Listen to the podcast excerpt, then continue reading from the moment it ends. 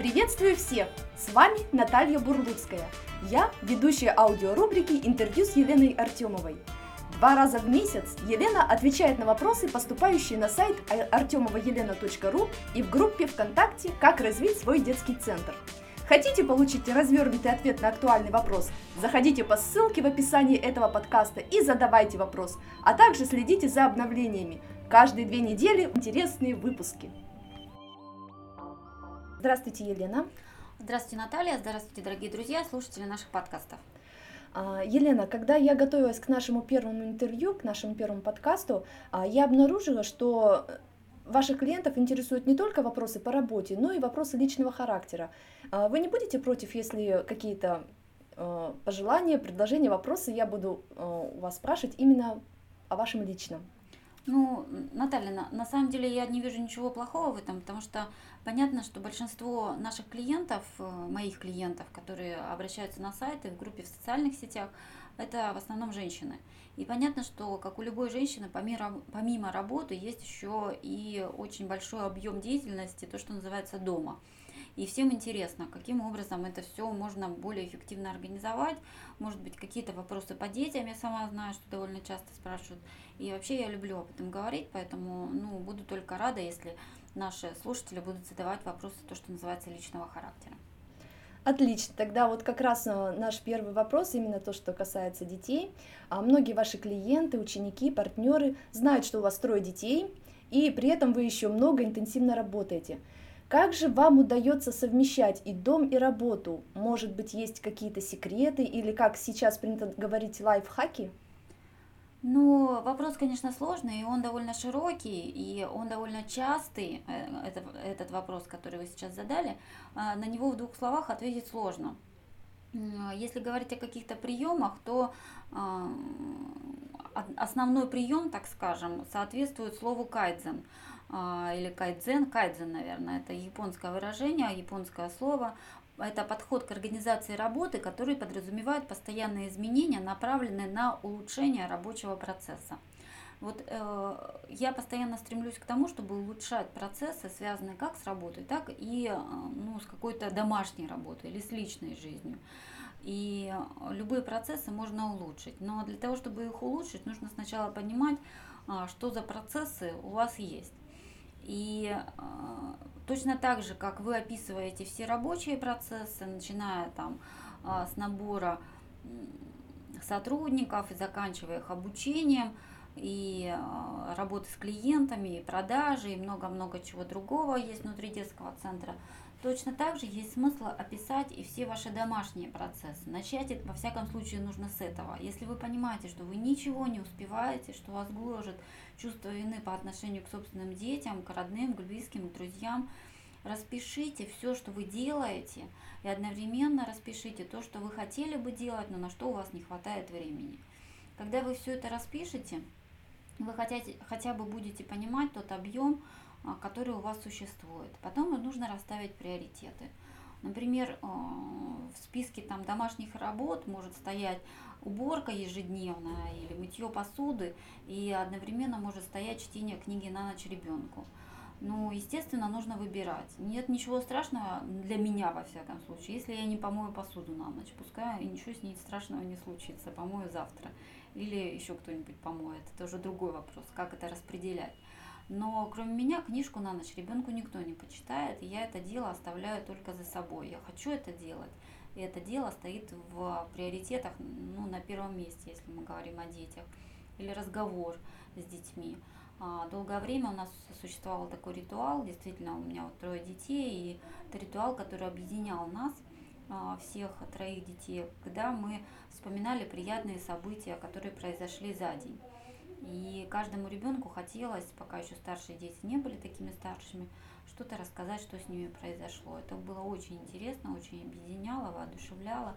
А, на протяжении двух или трех лет это было в нашей жизни. Сейчас это стало, не стало таким актуальным. Старшие дети уже не очень хотят обсуждать приятные события, и это нормально, потому что они вырастают. А, с младшим ребенком мы пока читаем книжки. Поэтому вот если коротко, конечно, вопросы еще личные будут поступать, и это хорошо. А, если коротко, то в первую очередь составьте список, что вы делаете и что вы хотите делать. Распределите приоритеты, поймите, что вы можете, а, что вы должны делать обязательно, а от чего вы можете себя освободить и попросить кого-то. Может быть, на ту же посуду или на ту же уборку получится найти помощника, чтобы кто-то там убирал. И, или распределить это между другими членами семьи. А, начало в этом, во всяком случае, а, какие-то еще нюансы обязательно обсудим в дальнейшем. Спасибо, Елена, за ваш столь развернутый ответ на личный вопрос. Сейчас э, вопрос непосредственно по работе поступил буквально недавно, но наверняка интересует многих клиентов э, ваших.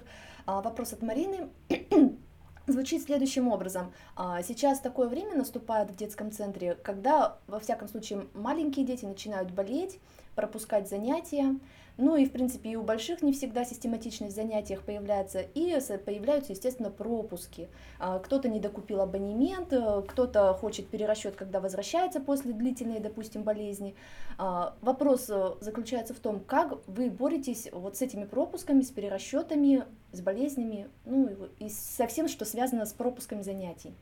Хорошо, Наталья, спасибо. Вопрос актуальный. Это один из наиболее частотных вопросов, которые я слышу и в переписке, вернее, читаю, и просто в консультациях, и в тренингах эти вопросы задают. А, ну, ответ номер один, вернее, первая позиция. Бороться с пропусками невозможно, потому что все мы люди, наши клиенты тоже люди. Естественно, а, чем младше человек, тем чаще он будет болеть. И дети склонны к тому, чтобы болеть. А, особенно в сезоны, весной, осенью, да и зимой тоже, когда вот оттепель или когда карантины появляются, массовые, массово дети заболевают. Справиться с этим невозможно. Мы не сможем поселить наших клиентов на отдельный остров, где не будет болезни. Это неправильно. А, поэтому мы можем проводить а, только мероприятия, связанные со снижением недоплат, так скажем. Но самая первая позиция, которую вы должны начинать транслировать, э, нет, самое первое это понять, какие у вас будут принципы перерасчетов. А, они могут быть разные. Все зависит от финансового состояния центра, от финансовой политики, от позиции руководителя. Я сейчас не вижу смысла обсуждать все возможные варианты перерасчетов, но э, назову лишь некоторые. То есть э, одна позиция крайняя, мы ничего не пересчитываем, сколько положено, неважно, ходили вы, не ходили, вы все равно платите. Э, это первая, одна из позиций. Вторая, там перерасчитываем по справкам по болезням. Третья, перерасчитываем какой-то процент только. И вам нужно решить, что, как вы будете перерасчитывать, пересчитывать ваши абонементы или это э, оплата детского сада или оплата занятий. А после того, как э, это нужно делать, то, что называется еще на берегу, то есть до начала учебного года. Очень сложно эти правила вводить в середине года, когда уже, как говорится, клиенты к чему-то привыкли. А, то есть это делается, как правило, летом. И а, после того, а, следующий этап вы начинаете информировать своих клиентов. Недостаточно один раз сказать. А, информация по перерасчетам наиболее частая причина конфликтов в детских центрах. Это нужно знать и в первую очередь нужно заниматься профилактикой. Профилактика начинается с заключения договора. А когда вы заключаете договор со своими клиентами, вы должны это подчеркнуть на словах, то есть сказать, у нас такая система перерасчетов. Обратите внимание, когда вы заболеете или когда вы пропустите, то мы делаем так вы рассказали. После того, как вы рассказали, вы задаете вопрос. Вам понятно? У вас есть вопросы по системе перерасчета? То есть должен быть, ну вот прямо отдельный разговор с каждым клиентом. Недостаточно просто это в договоре указать. Опять же, возвращаясь к договору, нужно выделить цветом внутри договора а, систему перерасчетов. И когда вы разговариваете с клиентом, указывайте на сам договор и показываете, в какой части договора это правило у вас помещено. Вы передаете договор клиенту, заключаете договор, и э, на этом а, профилактика, первый этап профилактики закончился. А далее, когда случился договорной случай, часть клиентов, и признаюсь, это меньшая часть клиентов, помнит, что вы им говорили о том, что у вас такие правила. И первое, что они делают после выхода, после болезни, они говорят, вот мы болели, а, сколько нам платить в связи с этим? а, вы начинаете говорить, что у нас существуют такие правила. Помните, в начале, когда мы с вами заключали договор, когда я с вами заключала договор, я вам говорила то-то и то-то. Помните? Кто-то скажет да, кто-то скажет, а э, это не я заключала, а мама или бабушка заключала. А, неважно. Самое главное, что вы сказали. Вы их вернули в прошлое, сказали, что они не первый раз это слышат. Так вот, а, у нас такие правила. Мы перерасчитываем так-то и так-то.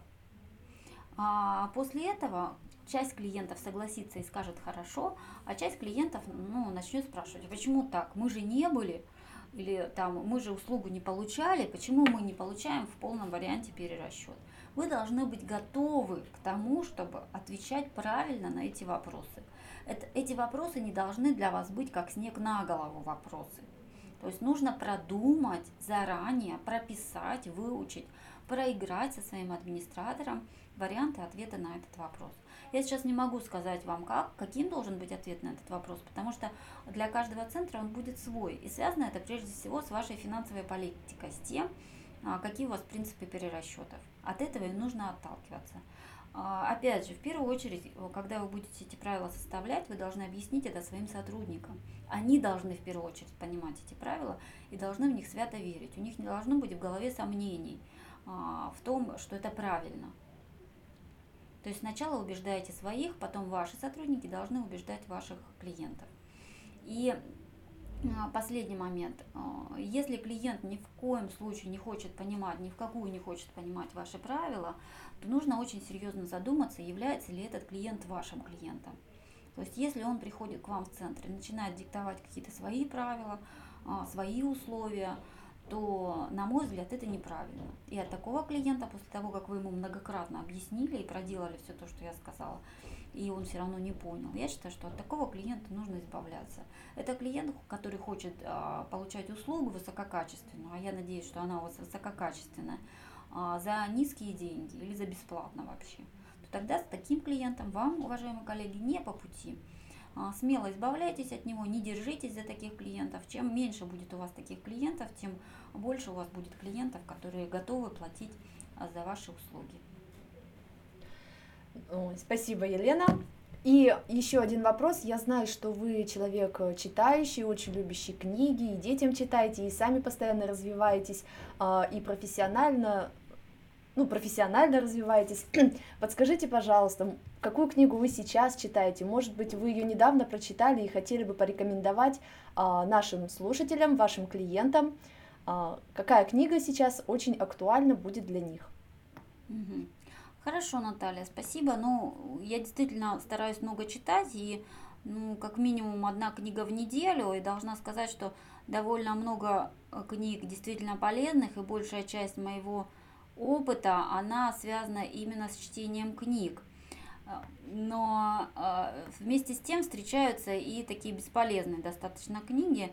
Ну, о них мы сегодня не будем говорить, мы сегодня будем говорить исключительно о полезном чтении. Так, э, одна из полезных книг, которая меня очень впечатлила, это книга, которую я посоветовала и сотрудникам всем, и даже своим детям – а, называется «Тайм-менеджмент по помидору». Автор этой книги Штафан Нётеберг.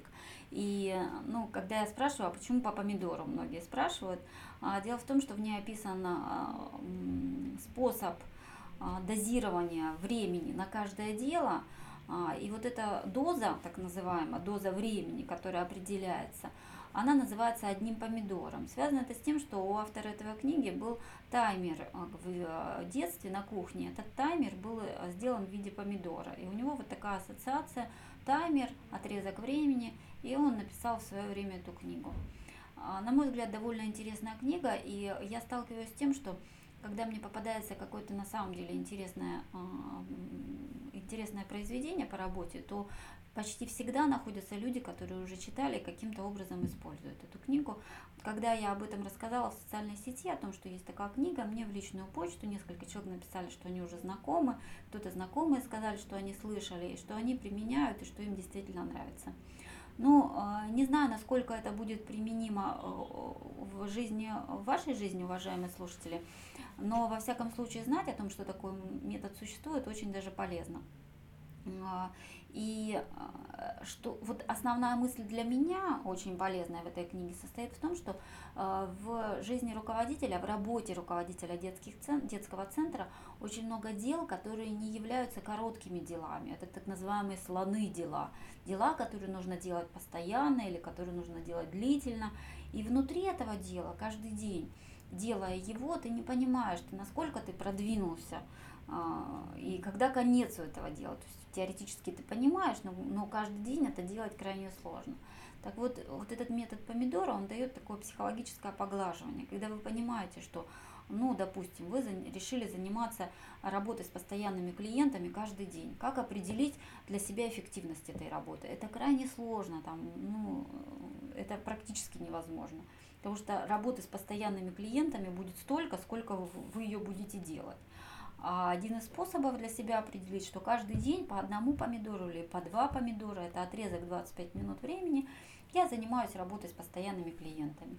Вы для себя это определили и методично делаете. И тогда у вас психологически, внутренне возникает ощущение, что а, вы поработали, вы сделали, вы получили какой-то эффект от этой работы, потому что вы эти помидоры проделали. Ну вот, на мой взгляд, это интересно. Во всяком случае, это то, что может какое-то время захватить ваш интерес, и, возможно, какие-то элементы этой книги вы примените в своей работе. Я вам обязательно этого желаю, а, добиться ну, каких-то результатов в собственном планировании свободного и рабочего времени. Спасибо, Елена, большое. Дорогие друзья, ну, на сегодня мы в этом подкасте заканчиваем вопросы с Еленой. Елена человек занятой, не будем ее больше пока отвлекать. А, спасибо вам за то, что вы слушаете наш подкаст. Ждите, через две недели будет следующее аудиоинтервью с Еленой Артемовой. А, до встречи, пишите свои вопросы, а, переходите по ссылке, задавайте и следите за нашими обновлениями. Всего доброго. До свидания, друзья.